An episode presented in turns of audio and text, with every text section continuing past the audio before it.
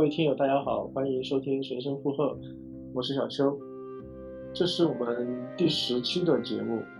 本来我们节目计划在八月底九月初上的，但是这次成都的风控呃来的让人蛮措手不及的，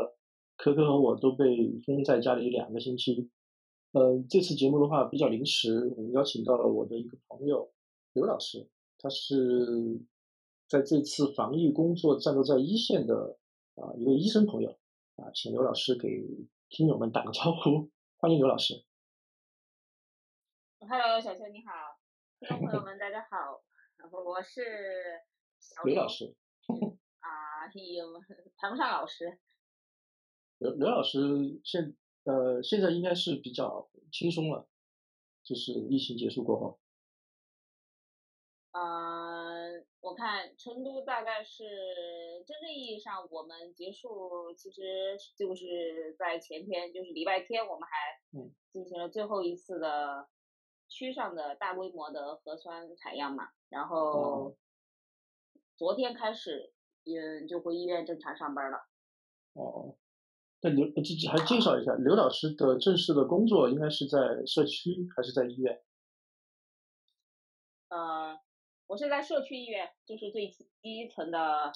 医院，啊，就就就基层医生可以这样讲。嗯，算算算算是，啊，是。啊，呃刘医生这次啊，刘老师这次的话，就是去支援工作的话，主要做是什么什么样的一些工作内容？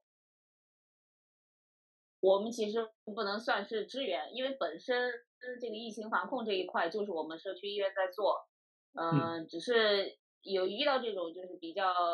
重大的疫情的时候，就是比方说要需要全员的大规模采核酸的这些，基本上我们医院的工作就会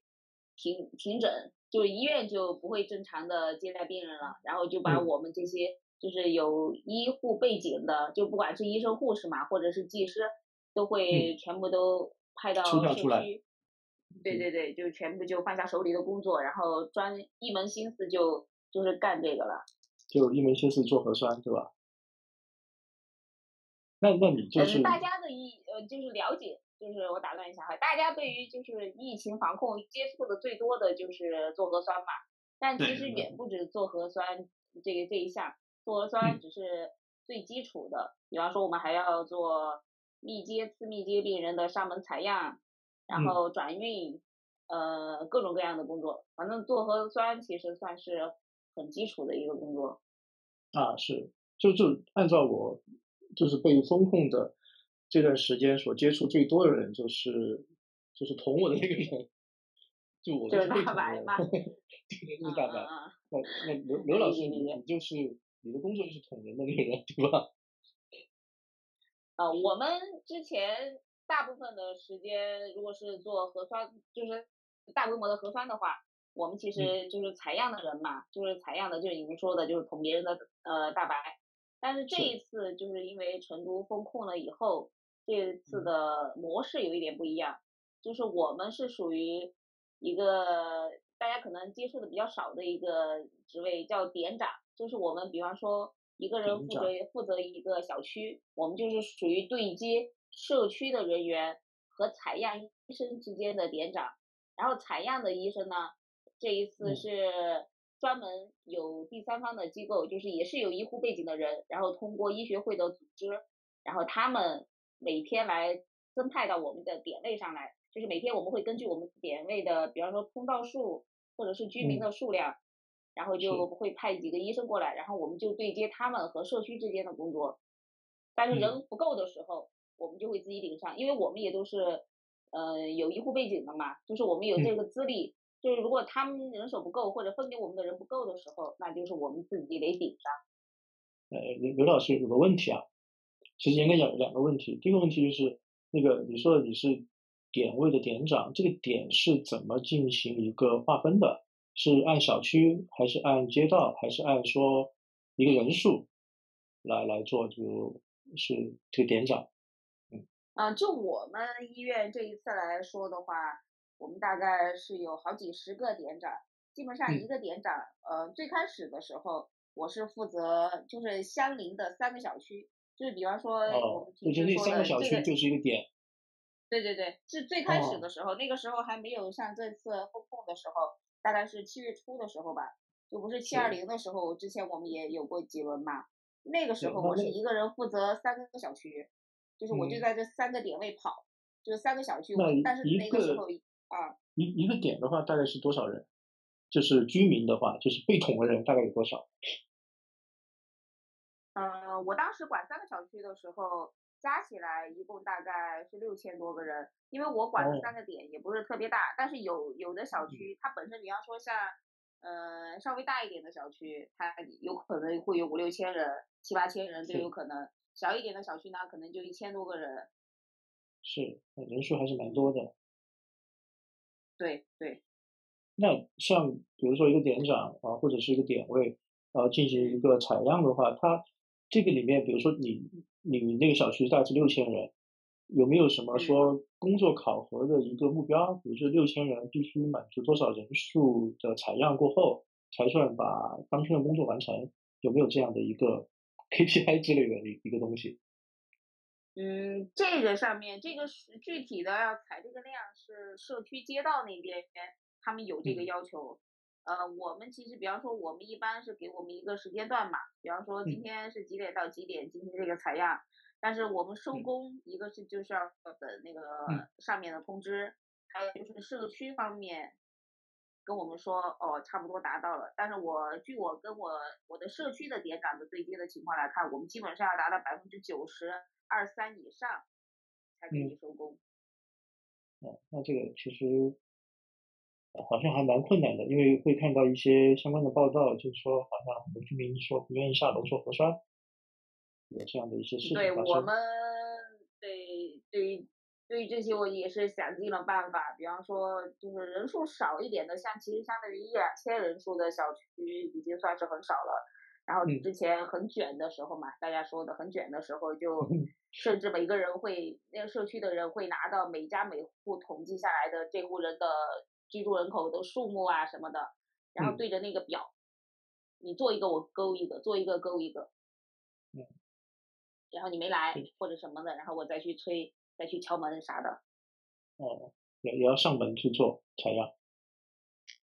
呃，这种是只是把你敲下来，你还没有达到 我们要上门为您服务的那个标准。上门的这一次，呃，有一个算是比较。就是贴心的政策嘛，就是比方说你是行动不便，因为嗯到了九月份的这一次的疫情，就基本上要要求能做的都做到嘛，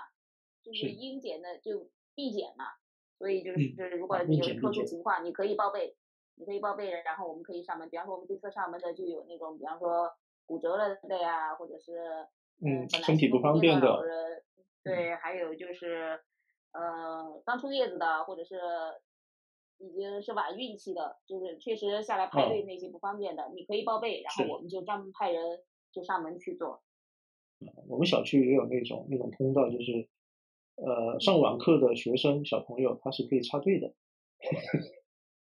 哦，对，这次也是专，因为后来就上网课的时候也是针对学生，我们基本上也是也都有领导那些也都。都提了要求嘛，就是尽量的还是，呃，其实小区的居民大家也很理解，因为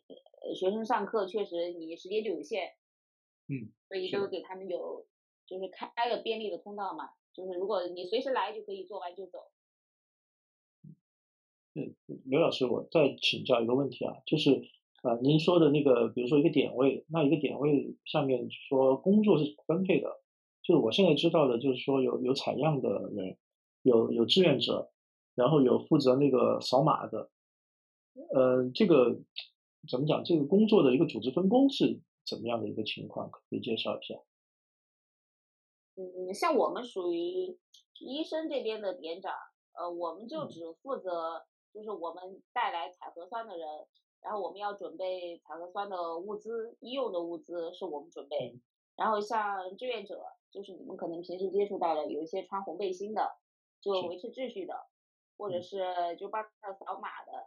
那个是社区方面的人是在对接那些，他们可能会请就是小区里面的热心的居民下来帮忙，或者是有一些哦对物业或者是安保啊那些的人员也帮着帮忙，维持秩序啊那些。但是扫码，因为这一次也比较复杂，扫码一般还是交给比较固定的志愿者，就是以前有过经验的，或者是社区街道自己的人，他们就轮着上嘛。然后您您说的是您这边会组织一些物资，这些物资的话是从哪里来的？有没有知道？我我们是从我们医院里，就是我们点长那天的任务就是前一天。医院把任务表发下来，我们就知道我们第二天要去哪个地方，那边大概目标人数是多少，开了几个通道。我们到时候可能会从单位领走多少的那个采核酸的志愿者吧，我们说的是志愿者吧。呃，然后就带上呃足够的物资，就是比方说是采样的管子，然后桌子的那个签签。我我都当过馆长。对对对，呃，你们对对对，这次很多。很多朋友圈的人就就是带领了一次十人团的五人团的社区活动，就是那个。然后我们准备管管签签，然后还有医生的物资，就是采样医生的防护服，就是你们说的大白大白的那一套。就是就我我其实蛮好蛮好奇的，就是说呃，像像医院把这些物资发给你，然后医院是跟也是跟社区跟街道进行协商，说啊今天要采。呃，你们你们这个小区要踩这个点，然后有多少人？然后医院根据呃街道或者社区提供的一个数据，才来准备这些物资的，应该是这样操作。嗯，对，反正我们是每天统一，我们各这几十个点长就在医院去领这些，呃，或者你把把任务发给你以后，你就去自己去拿相应的你需要准备的东西，自己想办法弄过去。然后志愿者就是每天你就去那个就去领那些志愿者嘛，就是采核酸的医护医护人员，然后你就领完以后，我社区，呃，我不知道是社区派的还是我们医院对接的哈，因为他们就会有专门的大巴车在我们医院门口等着，然后我们就比方说各个点位的人就领好自己的人以后，就随着那个大巴，当然你可以自己开车，如果你要扛东西，你觉得更方便的话。你就可以自己开车带人带东西，就自己到自己的点位上去。像类似于像大巴呀，或者是其他的一些那些社会那些呃社会资源，这些东西是怎么样进行调配的？刘老师这边有没有呃知道一些信息？嗯，这个之前应该就是防疫防疫中心了，对吧？就是那个防疫指挥部来负责统一调配这些东西了，由他们来安排了这项但是也不是调配的，他们还是。我我知道的情况是，社区的人，就比方说我我们我们这个街道吧，就应该是街道的人在负责，嗯，在组织这个大巴，就是他们每天应该也是租的吧，但是我好像不是防疫部门统一调配的。哦，好吗？好吗？就刚才刘老师也刚刚说到这个，就是关于表格表格这个东西，其实我有一个蛮蛮想分享的。就是我们小区就是不是有两天啊呃两天，然后有一次出门，一次的话是两个小时，然后出门的时候会在门口呃保安我们的物业，然后会登记我们的一些信息嘛，他是用那种纸质打印出来的表格登记的，然后呃我在我在写的时候，我就可以看到前面出去的那些人他们的姓名、他们的身份证号、他们的手机号这些相关信息，包括他们的住的那个门牌号都看得到。我就觉得这其实还还蛮可怕的，因为可以看到说前面前面的这些名字，那那名字可能会有一些女性化，可以看到说她是个女生，然后我看到身份证号过后，然后我就可以猜到她的年龄，呃，然后后面她的手机号，也许我可以通过她的手机号给她发信息，甚至是可以加她微信，然后我还可以知道她的门牌号，这个就是个人隐私的保护，反正我们小区我是觉得还挺值得吐槽的。呃，不知道。嗯，但是我我们我们小区也是这样，我们小区也是这样。我们之前小区封控的时候，每天还查的更严，因为我我们是我封控了以后，因为我们小区出现了阳性嘛，然后我们整整个应该是属于是被管控起来的，然后就是外头打围墙的那种，所以我每天呃那个时候也是因为。呃，医院马上就给我们开了证明嘛。那时候人太缺了，就是一个都不能少。当时我们小区因为比较大，住了四五个同事，分布在不同的，就是比方说一期、二期、三期。然后当时医院就知道这个情况以后，马上就给我们打证明，然后就各种联系，就把我们 捞出来。你看同事的话来说，就把我们马上要捞出来，然后我们每天就可以凭着医院开的证明，还是正常上下班。对，但是你说的这种，确实这个疫情防控的这个隐私，基本上我觉得。在疫情防控的面前，好像显得大家可能也没有那么在意，或者是没有想那么多。你想，我们如果一查你的轨迹，是不是你是你你几点在哪，啥都啥都知道了？是的，是的，蛮可怕的。呃，刘老师这次呃，就就这差不多有两个星期左右，有没有什么难忘的事情？两个星期，我们不止啊！你看，我们九九月二十号结束，其实八月二十三四号，就那个时候就第一，对，已经就已经开始了。难忘的事情其实还是蛮多的，因为这一次的疫情比较特殊嘛，就来势汹汹，然后我们也是第一次就这么长时间的连续奋战，因为从刚开始的时候是晚上做核酸。就是我我们这个我们所在的这个区域，刚开始的这个大规模的核酸，它是从下午开始，就下午五六点一直拉拉拉到凌晨十二点左右才结束收工，然后到后来。那那你每天每天工作平均时长是多少？但是我们如果就是晚上这呃，比方说我们通知是六点钟开始嘛，我们基本上就是四点就在单位。开始准备物资，然后领那个志愿者，然后就到点位，然后又对接，然后又布置场地那些，基本上从四点开始到凌晨，然后到家躺下也就是一两点。但是白天的时候，就是上午，就到第二天上午，基本上就可以晚一点到医院，因为本身也停诊了嘛，基本上就是为了这个事情而服务。所以，呃，工作时长就是熬夜的话，其实也还是就是跟白以前差不多。睡眠时间是足够的，对吧？但是这个熬夜的这个就很具体了，睡眠睡眠的时间应该还是够的。那那呃，我就问一个稍微敏感一点的话题啊，就是医院停诊的话，对其他的患者会不会造成一些影响？这是肯定会造造成影响的。就比方说，我社区医院就有很多呃特殊门诊的病人，就是慢性病的患者，嗯，就基本上停诊的话，他们那些拿药就比较麻烦。所以其实我们很多医生还是在我们有那个，就比方说犬苗，就是打狂犬疫苗的那个门诊是一直都开着的。嗯。但是像这这方这方面的话，就说啊，就说医院这边的话，应该还是做了相关的一些预案的。对对对，他会有有，因为现在的模式是他们会对接自己的家庭医生来处理这些事情。呃，比方说会会提前就预约。或者是提前就给他准备多少时间的药，反正联系到了，你取药肯定是没问题的，就不会就是在在我们能处理的疾病上就不会有太大的问题。然后其他的，比方说是急性的，或者是嗯急诊啊那些，嗯三甲医院或者是上级医院，还有相应的处理。哦，了解了，了解了。那那继续，刚才就说你还有什么难忘的事情？难忘的事情就是，呃，我们跟社区的这次跟社区的人其实打的交道是最多的，就是，呃，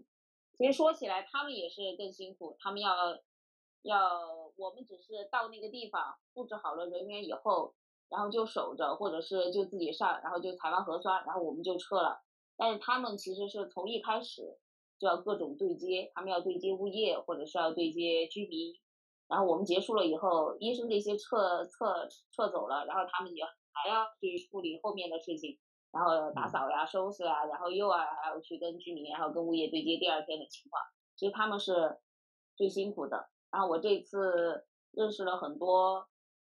九九五后、零零后的小弟弟、小妹妹。以前都觉得他们就很娇气，觉得是怎么说的，是垮掉的新一代。但是这一次，给我的我的印象最深的就是觉得他们是真的也是可以让我们信任的新一代了，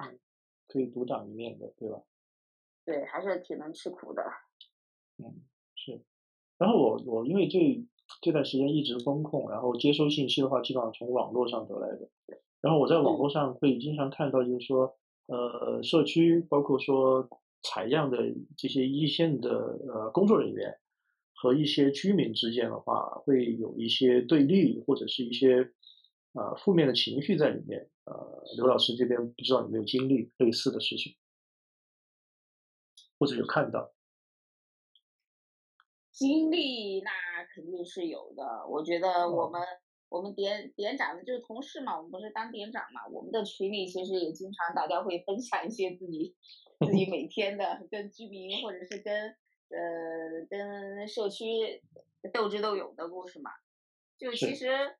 对于我们我们的医务工作者来说，就是我们希望大家都尽量的配合，但是呃，